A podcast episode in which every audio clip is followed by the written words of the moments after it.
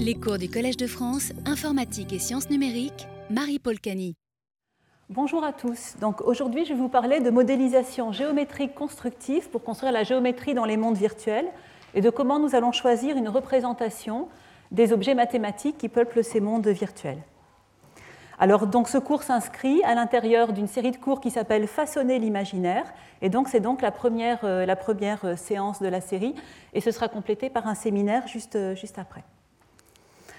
Alors, quelle est la motivation? Donc, la motivation de tout ce, cours Façonner l'imaginaire, c'est de permettre à nous, les humains, de modéliser facilement les formes que nous imaginons. Donc, il ne s'agit pas de reconstruction d'objets réels, on veut pouvoir modéliser des nouvelles formes, et on voudrait donc qu'un utilisateur, celui qui crée la forme, puisse contrôler sa création. Donc, on ne s'intéresse pas à la génération automatique de formes, comme par exemple dans l'art numérique ici. On va s'intéresser donc à la modélisation interactive, c'est-à-dire comment fournir des outils pour que aussi bien un artiste que toute personne puisse modéliser les formes qu'il a en tête. Dans cette séance, euh, je vais, dans ce cours, il y aura trois grandes parties. D'abord, je vais essayer d'expliquer la notion de modélisation constructive. Qu'est-ce que j'appelle modélisation constructive? Ensuite, on va montrer l'importance d'une représentation de la géométrie qui soit adaptée à ce type particulier de modélisation. Et puis, je vais faire un zoom sur des avancées récentes sur un type de représentation qui s'appelle les surfaces implicites et qui sera encore complété dans le, séminaire qui suivra. Alors d'abord, avant de vous dire comment euh, modéliser les formes de manière constructive, j'ai besoin d'expliquer euh, qu'est-ce que je vais appeler des formes. Je vais appeler une forme dans ce cours toute structure géométrique plongée dans un espace 3D. Ces structures géométriques peuvent être constituées de courbes d'une dimension. Par exemple, si on veut modéliser des brins d'herbe ou des cheveux, ce sera plutôt des courbes. Ça pourrait être des surfaces, par exemple si on veut modéliser les vêtements d'un personnage. Et ça peut être, dans une grande partie des cas, il s'agit de volumes, si on veut modéliser le corps du personnage lui-même, par exemple. Et puis ça peut être toute combinaison des, des, précédentes. Si vous voulez modéliser un arbre, vous avez le tronc qui a un volume, peut-être que les branches les plus fines vont être plutôt comme des courbes, et puis vous allez avoir les feuilles qui sont des surfaces, par exemple. Quand je vais vous parler de formes libres, il s'agit de formes qui ont une géométrie quelconque et un genre topologique quelconque. Donc là, vous avez un exemple de forme libre.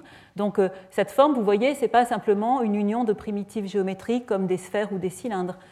donc c'est une forme lisse qui a une géométrie quelconque, qui comporte des embranchements. Et aussi, on dit que le genre topologique de cette forme est un genre donc, qui est plus élevé que 1. En fait, le genre topologique d'une forme, c'est ce qui compte le nombre de poignées que vous avez dans une forme. Une sphère est de genre topologique 0, et tous les objets homéomorphes à une sphère, c'est-à-dire qu'on peut obtenir en déformant continuellement une sphère, je vous parlais d'un personnage par exemple, ben voilà, ça c'est un genre topologique 0. Ensuite, si vous avez euh, quelque chose qui a une poignée, comme par exemple euh, j'allais dire une théière par exemple, qui a une poignée, ben vous pouvez peut-être l'obtenir en déformant continuellement un tore. Ça, ça a pour genre topologique 1, et ainsi de suite. Et l'objet que vous voyez ici a un genre topologique élevé, en tout cas au moins égal à 5, puisque je vois ici 5 poignées. Ensuite, on a besoin de savoir aussi dans ce cours qu'est-ce que c'est qu'une forme lisse. Donc, euh, euh, pour des, formes lisses, donc la surface est bien douce, si vous voulez, on parle de classe C1 quand on a la continuité des tangentes, des plans tangents, et de classe C2 quand les courbures de la forme sont également continues. Et puis, une autre dernière remarque que je voudrais faire avant de vraiment commencer, c'est qu'une forme, quand c'est une forme 3D, je veux dire une forme volumique, un volume plongé lui-même dans un, espace 3D, on a le choix entre deux représentations. Ou bien on va carrément directement utiliser une représentation volumique, ou bien on va utiliser une représentation par bord. Alors, par exemple ici, cette sphère, elle est modélisée par bord, c'est-à-dire qu'on modélise le maillage qui représente le bord de la sphère et non pas le volume contenu à l'intérieur de la sphère. Il y a un petit risque quand on fait des modélisations par bord, c'est qu'on peut aussi modéliser sans le vouloir des volumes qui n'existent pas. Un objet volumique correct, eh bien en fait, c'est un objet bien sûr qui n'a pas d'auto-intersection et sa surface, finalement, c'est par l'espace entre deux parties, un volume intérieur qui est un volume fini et puis un extérieur qui a un volume infini.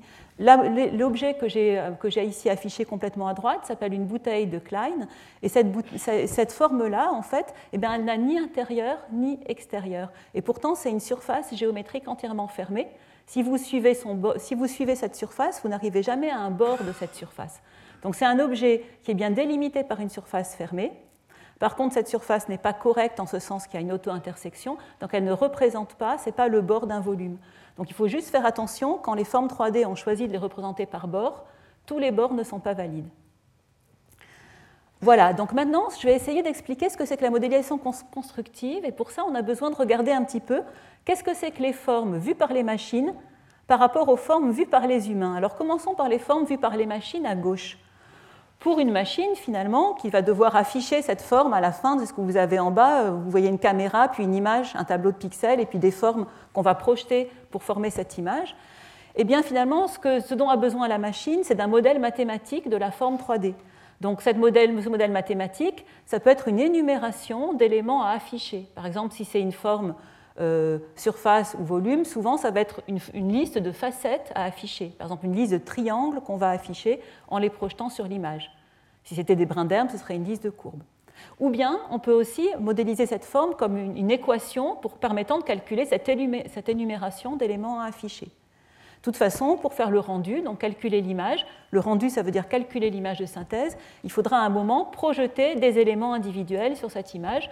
Donc il faudra à un moment avoir cette énumération, cette liste de faces par exemple. Par contre, les formes vues par les humains, c'est totalement différent. En fait, il y a Michael Layton, qui est un prof aux États-Unis, qui a, fait un livre très, très intéressant qui s'appelle A Generative Theory of Shapes, donc une théorie générative des formes. En fait, ce qu'il montre, c'est qu'en fait, pour un humain, une forme, c'est un assemblage de parties. Donc, par exemple, si je regarde cette théière ici qui est représentée, eh bien, on dirait, ben voilà, cette théière, finalement, c'est l'assemblage en gros de trois parties qui sont assez cylindriques. Vous avez le corps de la théière au milieu, qui est une sorte de forme vraiment euh, euh, de révolution fermé par, une, par, un couvercle. Et puis vous avez ensuite le bec de la théière qui a un cylindre déformé. Et puis vous avez la lance de lance de la théière qui est lui-même euh, un cylindre qui a été plié.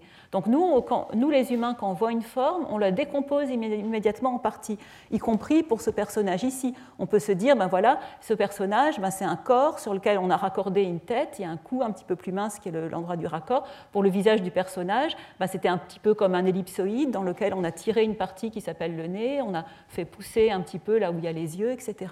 Donc nous, on voit immédiatement cet assemblage de parties. Et puis ce qu'a dit aussi Michael Layton, c'est qu'une partie, ce qu'on voit en fait, c'est que c'est la déformation d'une version plus symétrique. Comme par exemple, ben, comme je vous disais, le bec de la théière, ben, c'est comme un cylindre qu'on est venu plier et tirer un petit peu. Ou le lance de la théière, pareil, on est venu le courber. Donc voilà, donc notre vision est assez différente de celle des machines et finalement ça nous conduit à des représentations un petit peu différentes. Donc si on revient à gauche par vue par les machines, finalement ce dont a besoin la machine pour pouvoir afficher l'image de synthèse, c'est qu'on lui spécifie les degrés de liberté. Donc soit on va directement lui donner la liste, c'est-à-dire l'énumération d'éléments à afficher, la liste des facettes à afficher, soit si on est passé par une équation pour retrouver cette liste de facettes, on va lui donner la valeur des paramètres de l'équation pour, euh, pour euh, afficher cette forme. Mais vous voyez, si on voulait modéliser cette théière directement par une équation, trouver l'équation ou donner à la main la liste des phases de cette théière, ce n'est pas évident pour un humain. Et donner l'équation avec ses degrés de liberté qui pile va faire cette théière, ce n'est pas non plus évident pour un humain.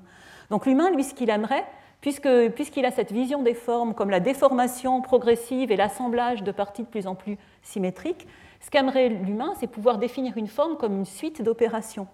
Donc ces opérations, ça va être créer un morceau supplémentaire, déformer ce morceau, comme plier le, manche de la théière, et puis venir l'assembler aux parties existantes. Donc finalement, c'est une sorte de source d'incompréhension entre l'homme et la machine, si vous voulez. Mais ce qu'il faut se souvenir, c'est qu'à la fin, c'est la machine qui gagne. En ce sens qu'à la fin, on est bien obligé de convertir notre représentation en liste de facettes ou d'éléments qui sont affichables et qu'on va pouvoir représenter.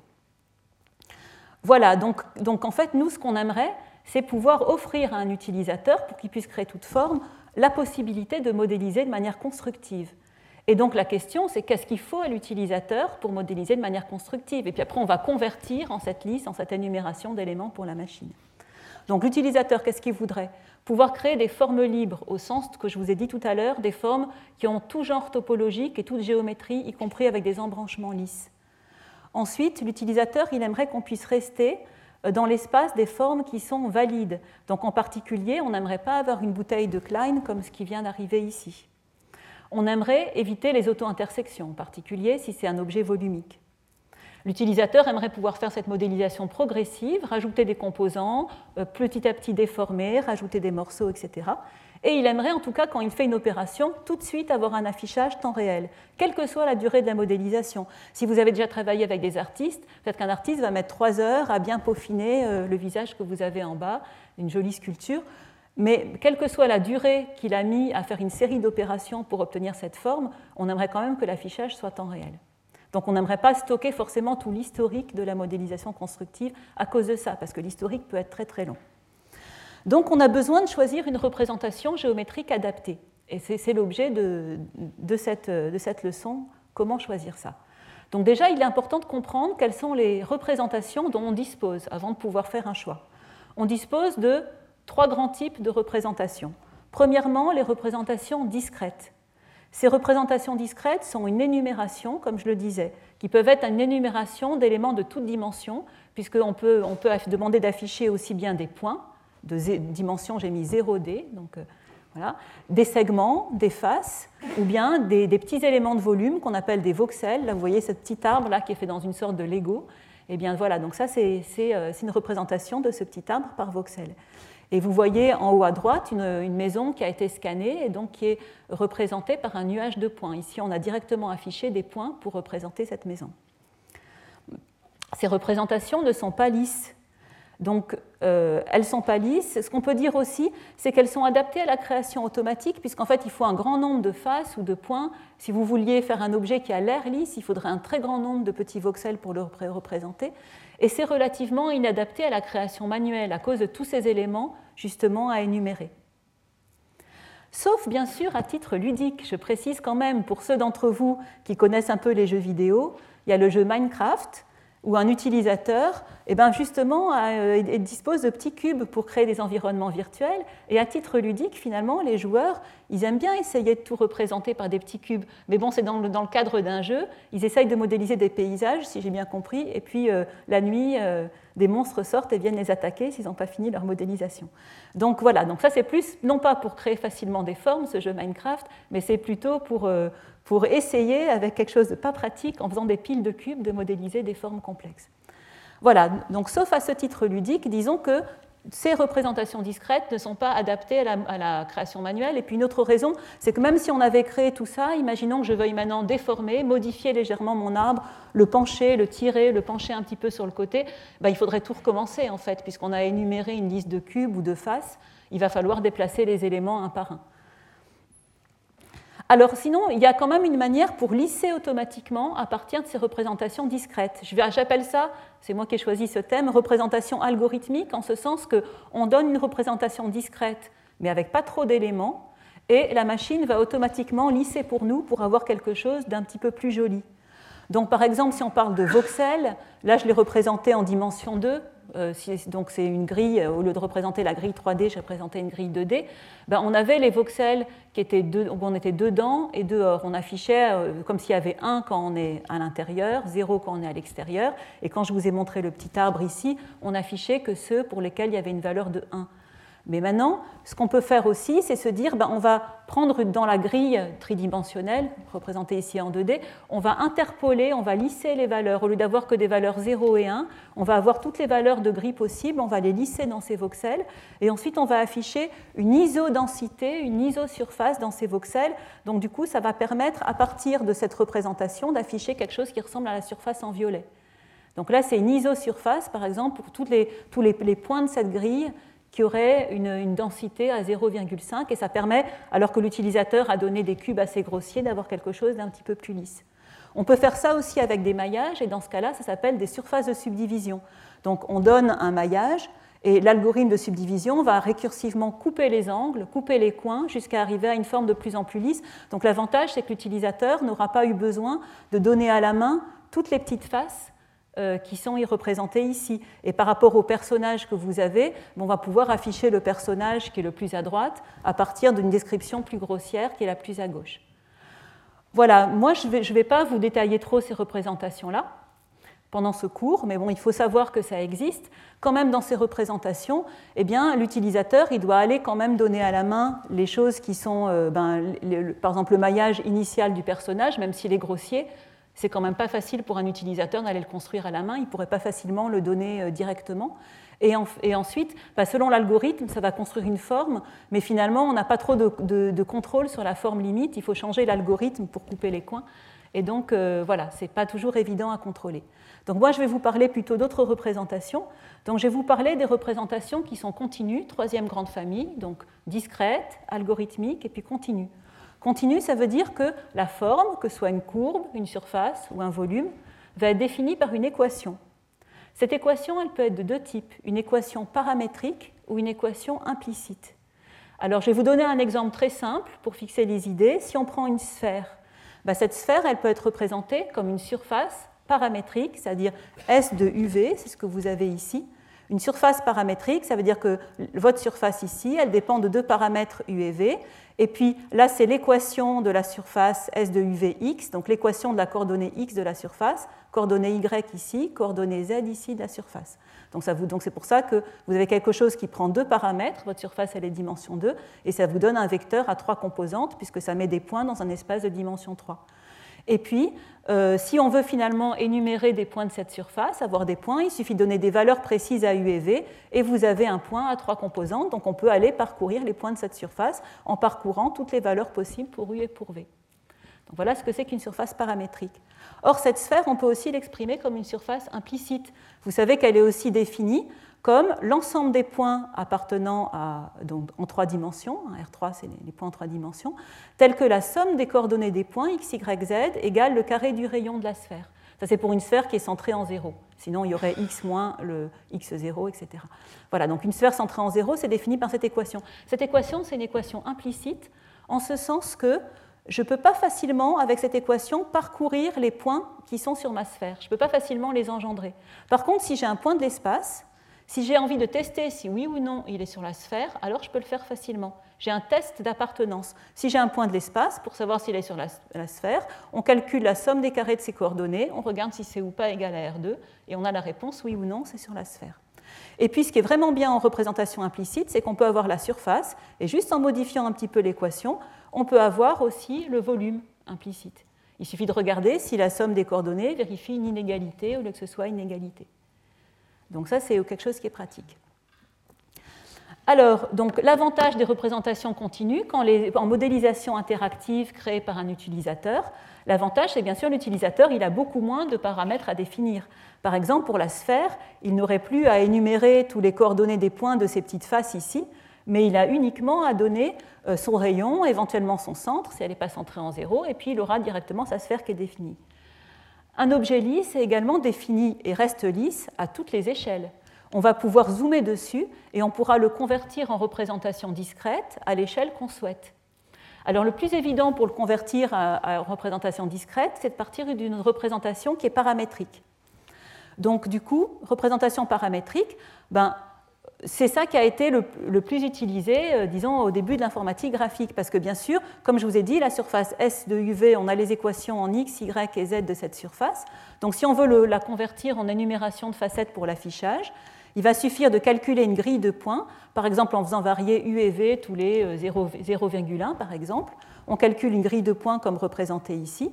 Et puis chacun de, ça va donc faire des petites facettes carrées. Comme quatre points ne sont pas forcément dans un même plan, on va ensuite trianguler ces petites faces carrées pour avoir des faces planes. Et donc, on va pouvoir euh, euh, finalement afficher, envoyer cette énumération de, points à la machine pour affichage.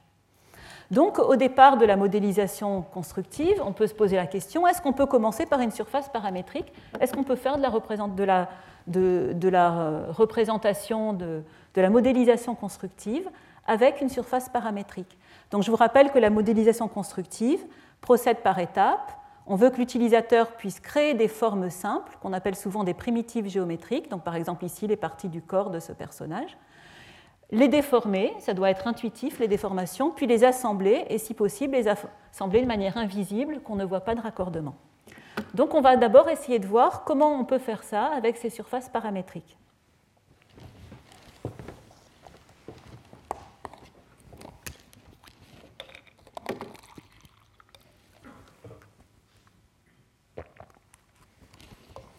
Alors je vais commencer à discuter ça en ce qui concerne les courbes.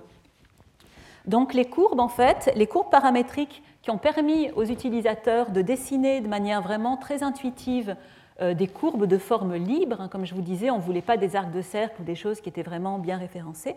Finalement, en informatique graphique, les gens se sont inspirés d'un ancien outil de dessin qui s'appelait une spline, spline en tout cas en anglais, et qui consistait en fait à tordre un, morceau, euh, disons une, planche très très flexible entre des butées de manière à dessiner le long de, euh, cet outil très flexible. Et inspiré par cet outil de dessin, donc, euh, on a eu l'idée de tendre des courbes sur des points que l'utilisateur va donner qui s'appellent des points de contrôle.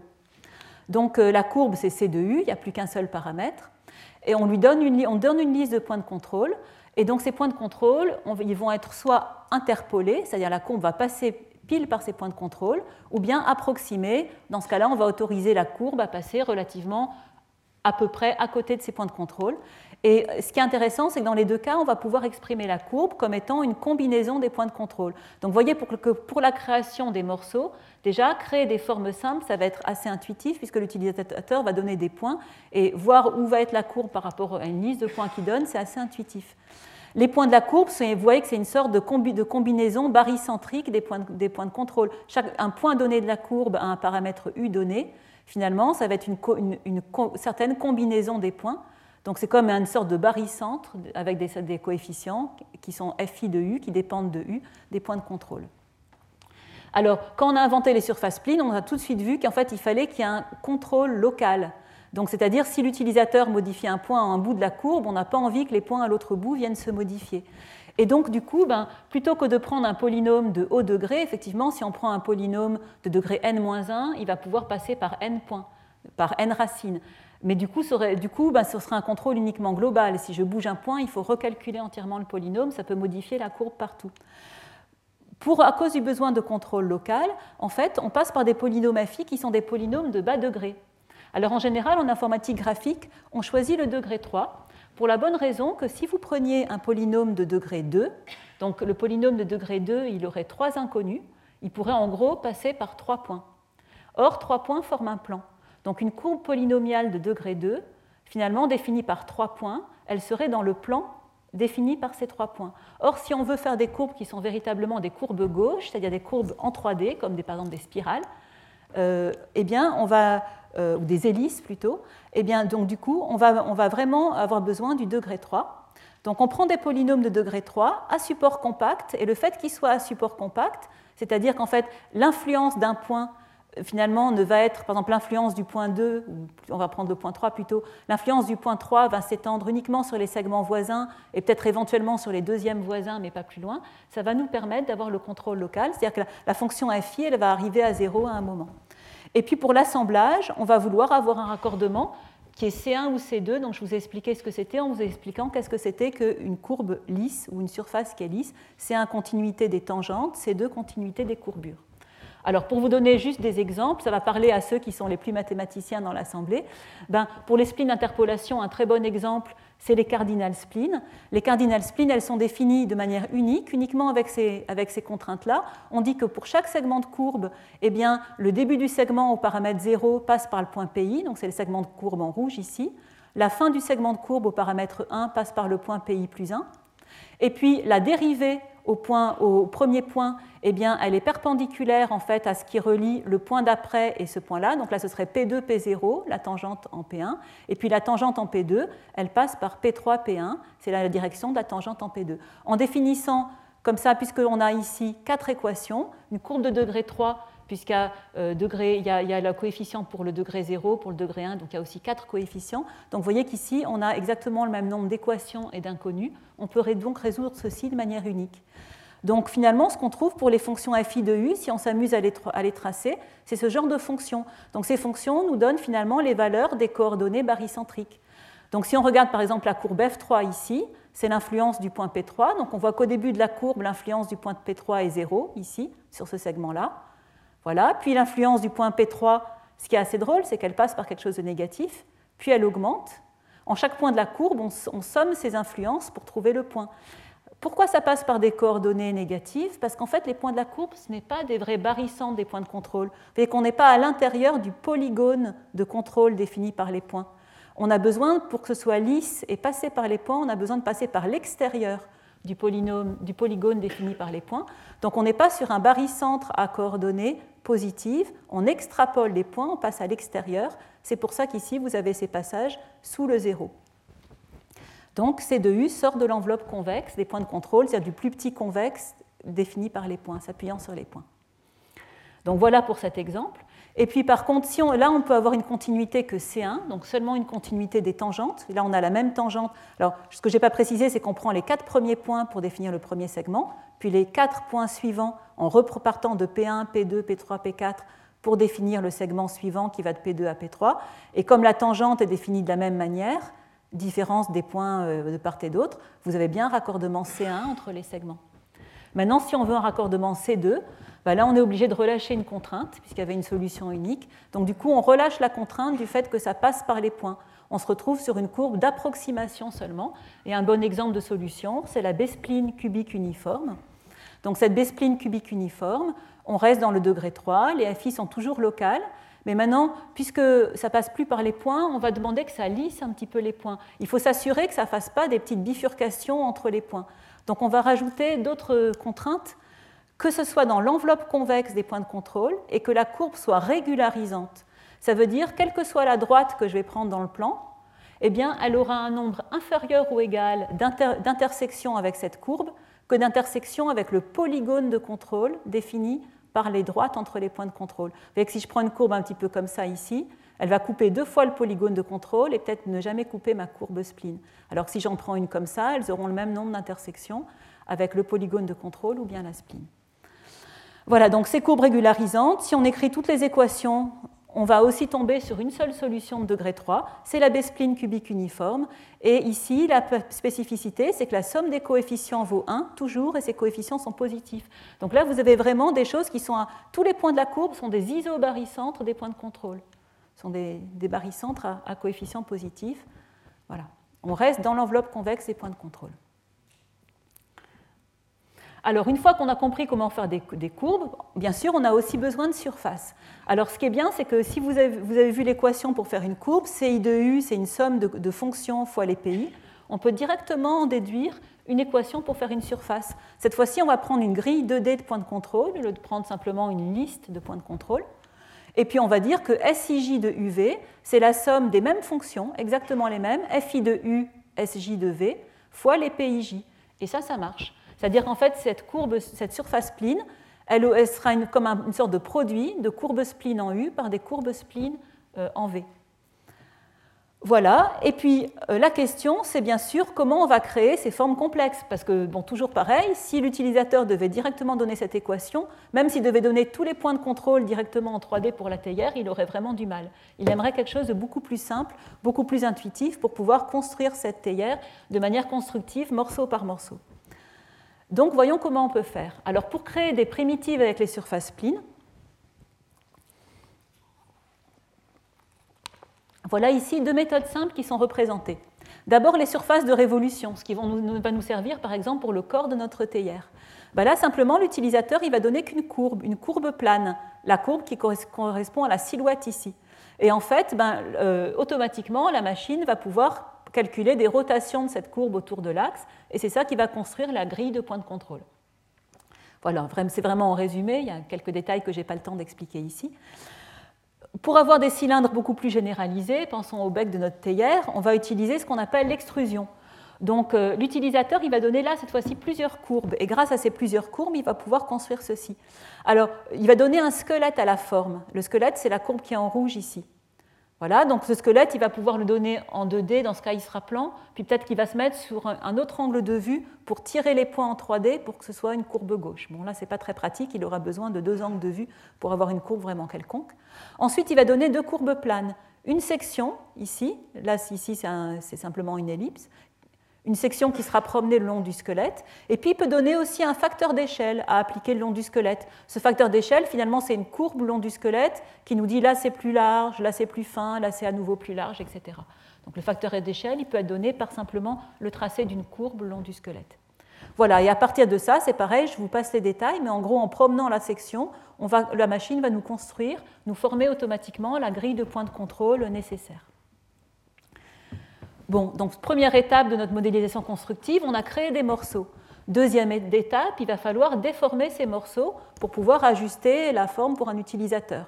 Donc bien sûr, l'utilisateur, il peut prendre les points de contrôle un par un et tirer dessus. Par exemple, s'il veut ici étirer le bec verseur de cette théière pour qu'on puisse vraiment euh, euh, bien verser, l'ouvrir un petit peu plus, il va prendre le point de contrôle qui est là au bout et puis tirer sur sa théière. Par contre, s'il veut faire des déformations un peu plus globales, par exemple s'il veut changer la courbure ici de ce bec verseur, il aura besoin de tirer beaucoup de points, puis ça risque de pas être très lisse. Donc ça peut être utile de lui définir des déformations globales, qu'on appelle aussi déformation de l'espace. Donc une technique pour ça, c'est de plonger l'objet dans un champ de déformation. Alors il est représenté ici en dimension 2. Imaginons qu'une fonction t, c'est une fonction de R3 dans R3, là c'est représenté en dimension 2, donc là c'est de R2 dans R2, qui prend tous les points de l'espace et qui, qui, leur applique une déformation. Ici ça a fait gonfler euh, sur une sorte de sphère. Si ensuite on plonge un objet comme l'objet jaune dans ce champ de déformation, bah, si c'est un objet spline, il est défini par des points de contrôle. Les points de contrôle ils vont se déplacer dans le champ de déformation et on va en déduire comment la surface se déforme. Comment définir ces champs de déformation globaux grand T On le verra dans le cours de la semaine prochaine, qui est le cours sur la sculpture virtuelle. Donc là, je ne détaille pas aujourd'hui. Il faut juste savoir que les déformations globales existent. Alors, une fois qu'on a pu déformer nos morceaux, troisièmement, on va les assembler. Alors, pour faire des assemblages bord à bord de, surface spline, OK, les surfaces spline permettent relativement aisément, pas, pas, toujours exactement, de faire ces assemblages. Par exemple, si j'ai ces deux surfaces à assembler, elles n'ont pas le même nombre de carreaux, elles n'ont pas le même nombre de points de contrôle. Donc, du coup, il faudra d'abord les subdiviser, de manière adaptée, de manière à ce que leur nombre de, points soient les mêmes, et ensuite seulement on pourra les raccorder. Et puisqu'elles sont de degré 3, avec un certain nombre de localités, etc., il faudra qu'il y ait des rangées en commun de points de contrôle pour que les surfaces se raccordent parfaitement bien. Donc ça demande un petit peu de mécanisme, mais bon, c'est faisable, on va pouvoir donner l'ordre d'assembler nos surfaces, de les raccorder. Par contre, il y a des choses qui sont difficiles. Vous voyez ici cette théière, quand les gens ont assemblé ce bec au corps de la théière, ils n'ont pas réussi à faire quelque chose de lisse. En fait, ils n'ont pas fait un vrai assemblage, ils ont simplement fait pénétrer ce, tuyau à l'intérieur de l'autre. Parce que c'est très difficile d'assembler perpendiculairement avec les surfaces splines. En effet, assembler perpendiculairement de manière lisse, ça voudrait dire qu'on a une partie qui est une surface et qu'on ait un tube dans l'autre sens qui vienne se raccorder à cette partie surfacique. Et si on regarde plus en détail, on voit que finalement, ça demande d'avoir un point qui n'est plus le raccordement. Normalement, tous les points, ils ont quatre carreaux voisins. Mais ce point en rouge ici, il n'a pas quatre, il a cinq carreaux qui lui sont voisins. Et les surfaces plines cubes de degré 3 dont je vous ai parlé, elles ne permettent pas de faire ça. Ou alors on pourrait se dire, ben, tant pis, on va supprimer tous ces carreaux qui sont là, ça va nous faire un trou. Ce trou, il a cinq côtés, pas quatre. Et donc il va falloir engendrer un bout de surface qui comble ce trou à cinq côtés.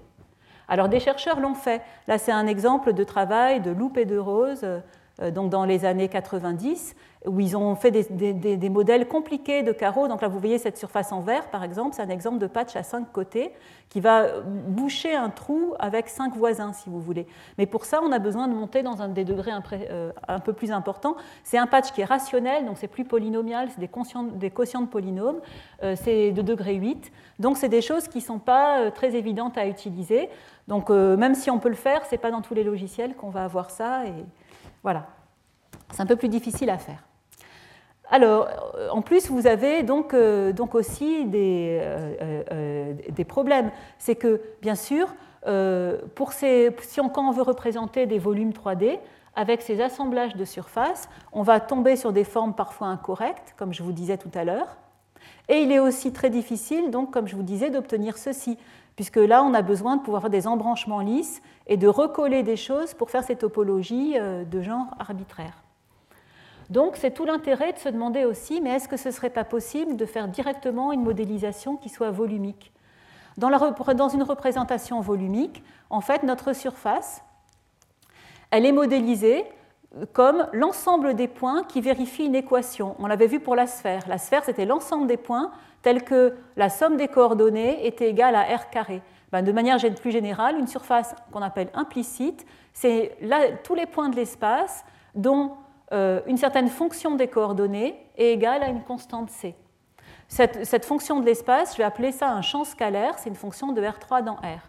Et je vais supposer ici que c'est une fonction qui est continue dérivable. Dans ce cas-là, on peut démontrer que la surface S va découper l'espace en deux parties et qu'une de ces deux parties va être un volume fini. Alors par convention, quitte à remplacer f par moins f, dans toute la suite, je vais supposer que la partie finie, c'est la partie où f de p est plus grand que l'isovaleur, et la partie qui est infinie, donc l'extérieur, c'est la partie où f de p est plus petit que cette isovaleur c qui définit la surface.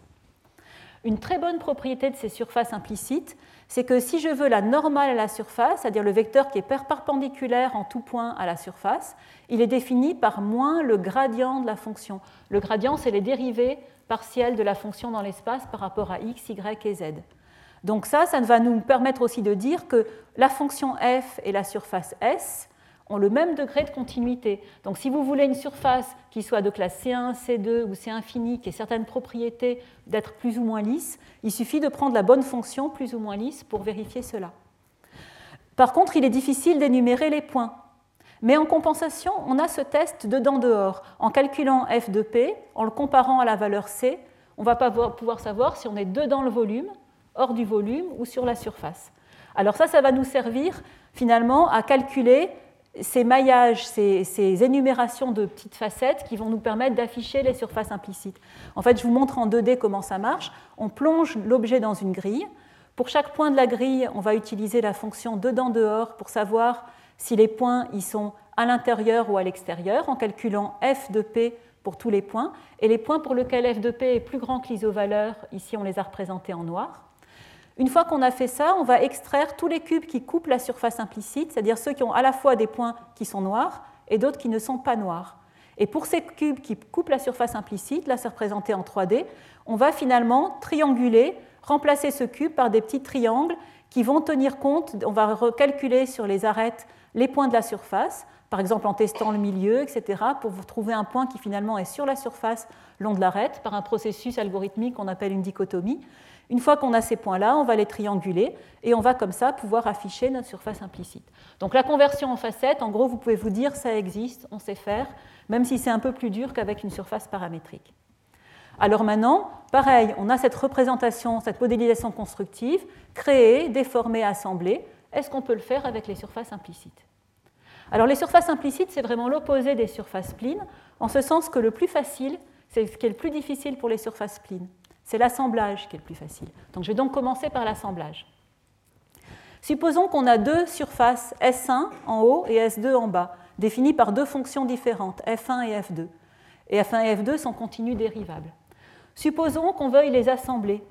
Alors, ben, si je veux les assembler en faisant leur union, très simple, je prends juste, je définis ma fonction f, qui définit la, la nouvelle surface, comme étant le maximum en chaque point de f1 et f2. Bah, du coup, bah, si j'ai des points intérieurs à F1, le maximum est bien sûr lui aussi, si je suis à l'intérieur, est aussi bien sûr plus grand que C. Donc du coup, tous les points des deux volumes sont à l'intérieur de, l'union. Donc c'est bien une union. Par contre, l'intersection, je, ben, je dis que le minimum de F1 et de F2 doit être plus grand que C pour être dans le volume.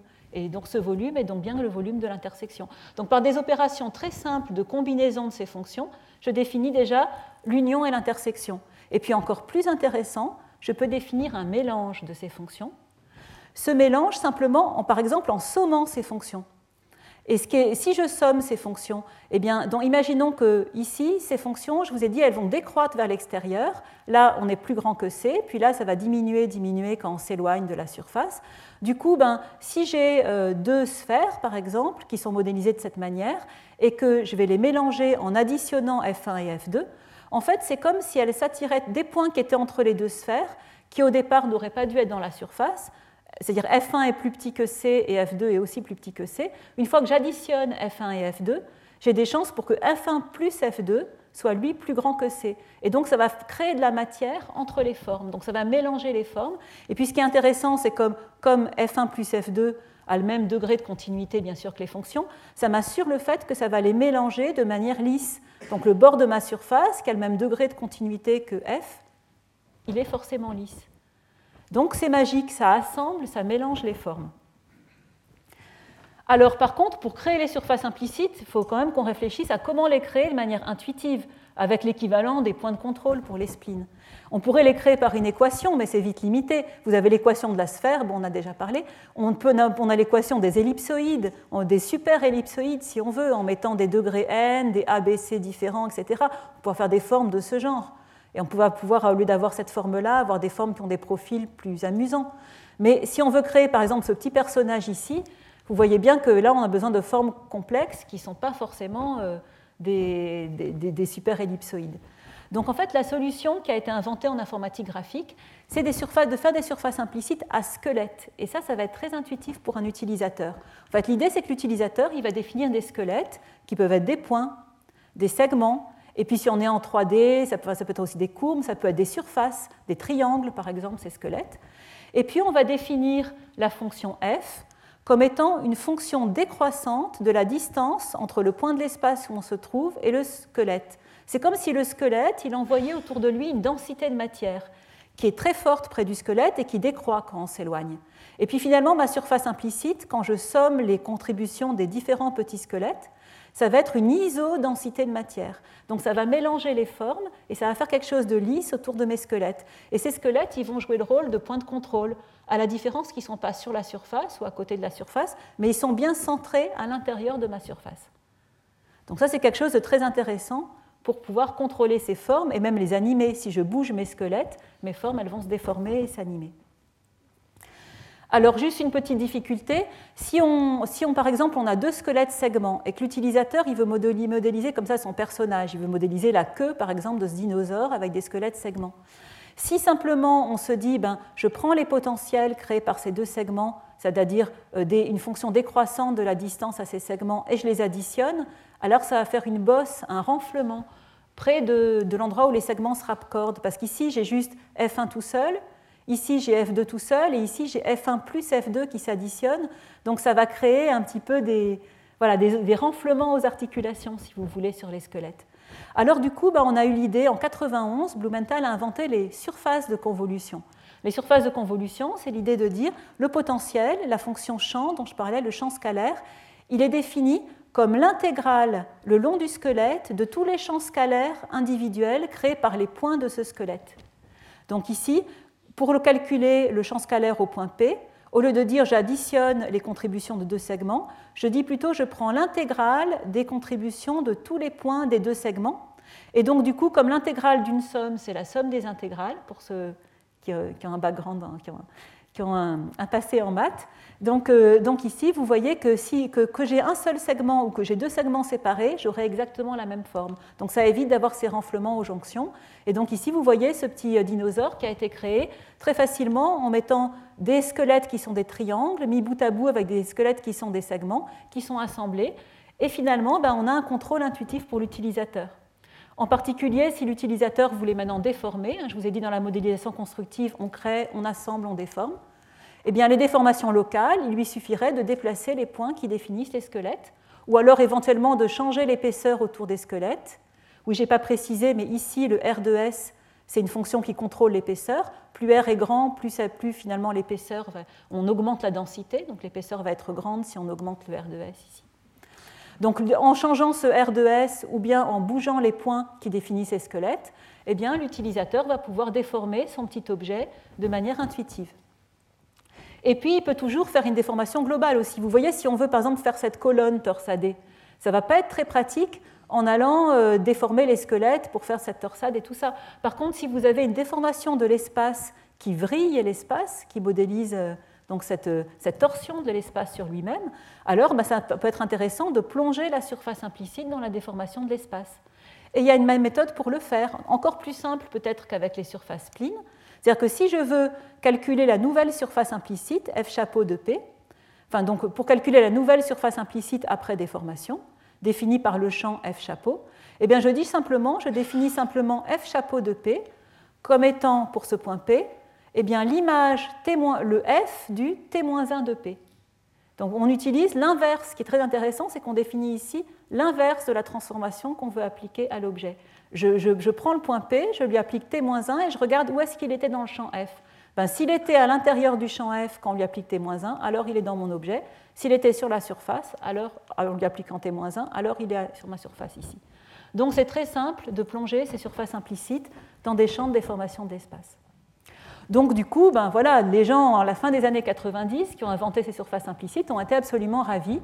Euh, ils ont pu construire des formes complexes avec des, euh, euh, suites de combinaisons en combinant par des arbres d'opérations des déformations, des, ajouts de squelettes, et ils ont pu faire des formes vraiment, vraiment intéressantes avec des unions, des intersections, des mélanges lisses, etc. Par contre, pendant dix ans, ce domaine de recherche a été en quelque sorte bloqué et les surfaces implicites ont été très peu utilisées en pratique, et en particulier, elles ont été longtemps absentes et encore absentes aujourd'hui des grands logiciels de modélisation comme Maya, Blender, 3ds Max, etc. Pourquoi ça? Parce qu'il y a eu des problèmes majeurs qu'on n'a pas su résoudre pendant dix ans.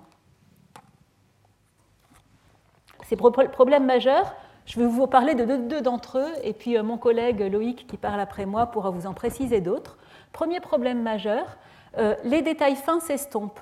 Par exemple, si j'ai une petite bosse fine que je vais aller plonger, que je veux mélanger avec cette surface qui a un champ potentiel grossier, eh bien, on ne verra pas trop cette bosse, on va le voir tout à l'heure. Aussi, les mélanges ne sont pas locaux et ces mélanges commencent à distance. Pour montrer qu'ils commencent à distance, je vous montre simplement cette petite animation qui modélise une goutte d'eau. Regardez cette goutte, elle s'approche de la surface de l'eau et avant même de toucher l'eau, voilà qu'elle se déforme. Parce que comme on additionne les potentiels, ces deux volumes vont se mélanger avant même de se toucher. Or, ce n'est pas forcément ce qu'on veut. Et puis, vous voyez ce personnage, pourquoi on l'a modélisé avec les bras écartés? Eh bien, tout simplement parce que si on lui avait mis les bras le long du corps, le bras, serait, même s'il ne touche pas la jambe, serait venu se mélanger à la jambe puisqu'on additionne les contributions des différents éléments de squelette. On ne peut pas dire à la fois le bras a le droit de se mélanger à l'épaule et pas le droit de se mélanger au niveau de la jambe, en, en utilisant simplement la fonction plus. Donc ça, ça pose des problèmes. Du coup, ça me permet de vous présenter très rapidement malheureusement parce que mes cours sont de courte durée, euh, ben, vraiment ce qu'on a fait ces dernières années au niveau de la recherche. Donc euh, on a amélioré les surfaces de, convolution pour que les, détails fins ne disparaissent pas. Alors voilà déjà ce que ça fait avec une surface de convolution classique. Donc si on a cette forme, mais qu'on prend exactement la même forme, mais à une échelle plus petite, avec pourtant les mêmes épaisseurs, au lieu qu'elle garde sa forme ici, elle va devenir une sorte de goutte d'eau, c'est-à-dire qu'on verra plus le détail fin d'une épaisseur plus fine puis d'une épaisseur plus grosse. Et on le voit très bien sous ce modèle d'hippocampe ici. Vous voyez qu'ici, on n'a pas les épines qu'on voulait pointues ne sont pas pointues, elles sont arrondies. Et là, ben, les, détails les plus fins euh, sont carrément euh, à l'intérieur de la surface. En plus, R de S, qui est le coefficient dont on se sert pour l'épaisseur, a une influence qui est non linéaire sur le rayon de la forme, puisqu'il est à l'intérieur d'une intégrale. Et en fait, donc, l'idée qu'on a eue, c'est d'utiliser ces déformations de l'espace dont je vous ai parlé pour pouvoir calculer la surface de convolution dans un espace normalisé. On a appelé ça les surfaces Scalis, Scale Invariant euh, Integral Surfaces. Et donc, en fait, ces surfaces Scalis, ça consiste à faire une mise à l'échelle, mise à l'échelle à la fois du squelette, S est remplacé par T de S, et puis mise à l'échelle aussi de la position du point P. Et ensuite, on calcule la convolution dans un espace normalisé avec une fonction de convolution de rayon 1. Et on a du coup ce qu'on veut. Et maintenant, avec les scalis, voyez, l'objet, dans toutes les dimensions, il est similaire à lui-même, qui est quand même la moindre des choses si on veut vraiment s'en servir pour modéliser des formes en informatique graphique. Au moins, on a besoin que les objets petits soient comme les grands. Et donc, vous voyez ici, par exemple, notre petit hippocampe, maintenant, il a bien ses bouts pointus, etc. Alors on a étendu ça, bien sûr, ça, ce changement d'échelle, on peut le faire que si le R de S est constant, si on peut faire une transformation. Mais on a pu généraliser cette équation. Si le R de S varie, ben donc c'est là c'est un peu plus de maths, mais il va falloir simplement, au lieu de prendre une fonction décroissante de la distance, je prends une fonction décroissante de la distance divisée par le R de S. Je remplace le ds par dr, ds sur R de S. Et on peut même rajouter devant un coefficient normalisateur pour que le poids soit exactement égal au rayon. Et là, ce qui est vraiment bien, c'est quand l'utilisateur donne un rayon, eh bien, le rayon veut vraiment dire un rayon euh, qu'on peut mesurer sur la forme. Donc euh, maintenant, on peut vraiment modéliser des choses avec des surfaces implicites grâce à ces avancées. Ensuite, il y a le problème des mélanges. Comme je vous ai dit, ces surfaces implicites, elles se mélangent à distance et l'utilisateur, il n'est pas du tout préparé. S'il donne ce squelette, avoir une forme qui ressemble à un patatoïde autour du squelette, parce que finalement tout s'est mélangé, on ne voit plus les détails.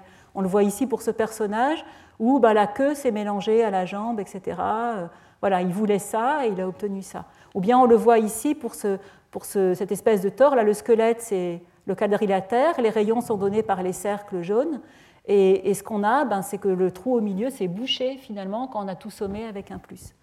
Donc comment on peut éviter Alors d'abord, qu'est-ce qu'on voudrait en fait comme comportement? C'est très important avant de chercher une solution de réfléchir à qu'est-ce qui se passe dans la nature et qu'est-ce que pourrait vouloir un utilisateur.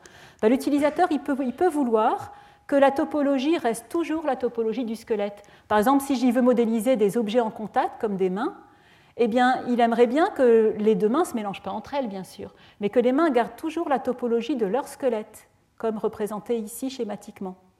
Il pourrait vouloir sinon que ce soit des objets qui se mélangent, mais seulement quand ils se touchent, comme des gouttes d'eau. Quand deux gouttes d'eau, quand elles ne sont pas en contact, elles ne sont pas mélangées, mais quand elles rentrent en contact, alors on veut qu'une forme lisse se crée. Alors on a cherché et on a trouvé un exemple où on aimerait que ça se mélange à distance. C'est les, les, plis de vêtements. Si vous avez des plis de vêtements, quand deux plis se rapprochent, ils ne vont pas rentrer en collision. Enfin, si c'est des plis qui sont voisins sur le vêtement, en gros, ils vont se mélanger en un gros pli. Donc ça, c'est un exemple de mélange, à, de mélange à distance. C'est ce qu'on obtient directement avec le plus, c'est le plus facile à obtenir. Et puis, il y a des mélanges qui sont contextuels. Si vous voulez faire des chevelures volumiques pour la bande dessinée, vous voulez que vos mèches de cheveux se mélangent en haut de la tête, mais vous voulez que cette mèche qui est sur le dessus ici se mélange pas aux mèches voisines, parce qu'en fait, elle a un angle qui est différent. Donc là, le mélange, il doit dépendre de l'angle entre les morceaux. Donc c'est quelque chose de très intéressant, ces mélanges contextuels. Alors voilà un exemple de solution. Par exemple, ici, vous voyez que sur cette robe, on a rajouté automatiquement des petits plis. Et eh bien ces petits plis, ils ont été modélisés par surface implicite et ils se mélangent à distance. Et ça, on va le détailler dans la suite de ce cours, quand on sera sur la partie sur l'animation de personnages. Je vous expliquerai en détail comment on, modélise, on utilise des surfaces implicites à squelettes. Les squelettes suivent les plis du vêtement pour mélanger ces plis à distance et pour pouvoir animer en temps réel cette robe qui a plein de petits plis. Donc là, on a utilisé vraiment cette capacité de mélange avec un plus sur les, fonctions qui définissent les, surfaces. Deuxième exemple, ça c'est mon collègue Loïc qui vous expliquera la solution dans le séminaire qui va suivre. Comment on va pouvoir mélanger au contact? Vous voyez la goutte d'eau avant de mélanger au contact et la goutte d'eau après. Elle ne se mélange toujours pas et seulement quand elle touche, elle se mélange. Donc ça, maintenant, on réussit à le faire. Voilà, Loïc vous expliquera comment on fait ça. Et ça peut servir à la modélisation constructive, morceau par morceau. Donc là, c'est des morceaux qu'on a rajoutés, qui se sont mélangés de manière complètement invisible à la forme, au fur quand on a rajouté la partie de la jambe, par exemple ici. On voit plus, c'est tout à fait lisse au niveau du raccordement, mais ça s'est mélangé que sur la partie qui, touche, qui se touchait. Par exemple ici, le genou ne s'est pas mélangé à l'épaule de ce personnage, par exemple. Et puis enfin, le mélange squelettal. Alors, le mélange squelettal, Puisque ces squelettes, on a besoin qu'ils soient modélisés par des intégrales, de manière à ce qu'il n'y ait pas de bosse aux jonctions, on va continuer à faire un mélange avec plus. Et on a inventé très récemment, en 2014, une méthode pour recreuser la surface implicite là où elle se mélange trop. Alors ce qui est intéressant, c'est comment on détecte comment elle se mélange trop. En fait, quand on a un squelette qui est tout droit, par exemple une droite infinie, il a un certain rapport entre la valeur du potentiel qui décroît quand on s'éloigne du, squelette, et puis la valeur du gradient, c'est des dérivés du, potentiel qui disent la vitesse à laquelle ça, décroît. Ce qui est intéressant, c'est que si on plie ce squelette ici, on va le plier et on va faire cette forme ici, si on plie ce squelette, eh bien alors au point P1, là, on est toujours à la même distance du squelette, et pourtant le potentiel a beaucoup augmenté. Effectivement, on a sommé, on a intégré le potentiel le long de toute la courbe noire, donc ça a gonflé, si vous voulez. Et quant au gradient, à la norme, euh, euh, qui est représentée par cette flèche, lui, il a beaucoup diminué le gradient. Donc on n'a plus du tout le bon rapport entre la fonction f et la norme du gradient de cette fonction f. Et l'idée, c'est qu'en fonction du rapport entre f et norme de f, on va empêcher ces mélanges qui ne sont pas voulus, on va venir creuser, donc diminuer f. Alors l'idée, c'est qu'on va finalement on va se placer dans un espace qui est l'espace défini par f sur un axe et la norme du gradient sur l'autre. On va prendre comme, référence la ligne G, qui est la ligne infinie. On va se dire, ben, pour tout f avec son gradient, on va le reprojeter sur cette ligne infinie. Donc on le projette avec un certain angle alpha. Alpha, c'est notre paramètre de contrôle sur combien on va creuser. Eh bien, vous voyez qu'ici, si on a projeté ici, f finalement, la nouvelle valeur de f, f chapeau, elle a donc diminué. Donc, je vous montre euh, ben, en, résultat, en image, ce que ça fait. Si ça veut bien, voilà. Donc ici, vous voyez avant, avec le mélange indésiré, vous voyez la queue en particulier du gradient du, du dragon qui se mélange. Et puis ici, là, on a creusé. Et ce mélange indésirable, finalement, a été. Là, on a eu la topologie, du squelette, qui est aussi la topologie de l'union. C'est marqué topologie de l'union. C'est la topologie du squelette. Et là, on va creuser encore plus pour vraiment avoir la topologie du squelette, même si l'union des, boules euh, s'intersectait, on a aplati les objets les uns sur les autres pour pas que la queue du dragon se mélange. Un deuxième exemple dont je vous ai parlé, c'est la possibilité de faire un mélange contextuel qui dépend de l'angle. Alors ici, c'est, regardez bien ce qu'on obtient, c'est le, mélange directionnel. Il ressemble à la somme quand c'est parallèle, et il ressemble par contre euh, à quelque chose qui ne se mélange pas quand c'est perpendiculaire. Et ça peut servir à faire des chevelures. Je vous parlais des chevelures de bande dessinée. Ici, ces mèches, on va les voir apparaître quand elles ne sont pas parallèles les unes aux autres. Quand elles sont parallèles, elles vont se mélanger entre elles. Donc c'est seulement les parties qui vont vraiment saillir à cause d'une différence de, euh, finalement donc on, le voit bien sur ces images fixes ici, c'est vraiment les différences d'orientation qui nous permettent de voir les mèches les unes par rapport aux autres. Voilà, donc je vais m'arrêter ici, ça laissera cinq minutes pour les questions. Euh, donc euh, je vous ai présenté la modélisation constructive. On a vu tout l'intérêt des surfaces implicites pour la modélisation constructive et en particulier le contrôle intuitif à l'aide de squelettes. Je vous invite, si vous le souhaitez, à aller essayer en ligne un logiciel gratuit de modélisation constructive qui s'appelle GWheel, qui a été créé par une start-up créée par un ancien membre de mon équipe qui utilise nos surfaces implicites à squelettes Scalis et dans lequel vous pouvez modéliser vos propres bijoux et les imprimer. Et donc, c'est intéressant si vous voulez manipuler. Il suffit de chercher ça sur, euh, sur le web. Enfin, je vous ai montré l'importance du contrôle fin des assemblages. Et ça, c'est vraiment quelque chose sur lequel je voudrais insister. Et c'est pour cela que j'ai invité mon collègue Loïc Barthes à présenter un séminaire juste après ce cours. Merci beaucoup. Retrouvez tous les enseignements du Collège de France sur www.colège-2-france.fr.